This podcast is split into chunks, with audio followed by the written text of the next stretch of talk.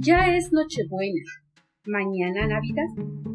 Estamos acostumbrados a recibir un sinnúmero de felicitaciones de seres queridos, amigos, compañeros de trabajo, incluso hasta de casas comerciales y bancos.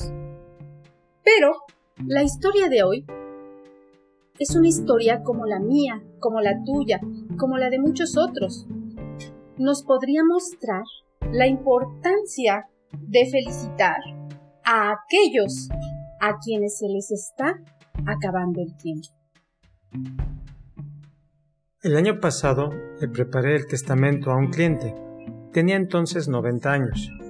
Su cumpleaños es el 22 de diciembre y le llamé el día que lo celebraba para felicitarle.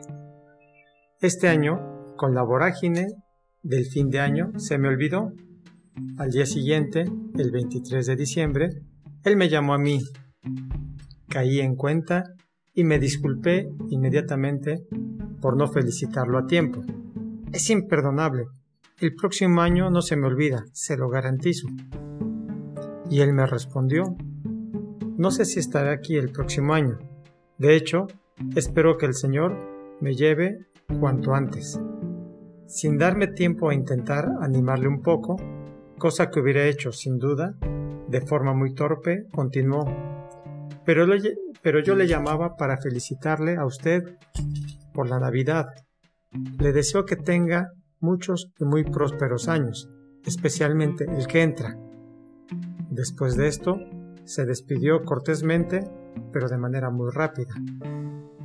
Le deseo que tenga muchos y muy prósperos años, especialmente el que entra. Llevo 10 años leyendo y recibiendo todo tipo de felicitaciones y buenos deseos en distintos formatos. Y están bien, pero las palabras de este Señor no se me quitan de la cabeza, viniendo de quien venían. Alguien que no tiene garantía ni especial afán, en sus propias palabras, de estar en este mundo un año más. Ese deseo, esas palabras tan simples y contundentes me impresionaron profundamente y por eso quiero compartir deseo y palabras con vosotros. Este artículo fue escrito originalmente por Jorge García Herrero, abogado.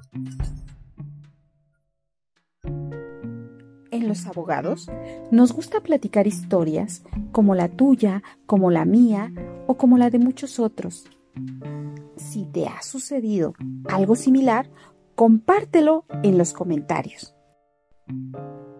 En la descripción te dejo más información sobre el tema y también nuestras redes sociales para que te suscribas a ellas y las compartas entre tus amigos y conocidos, ya que así nos ayudas a difundir la cultura jurídica.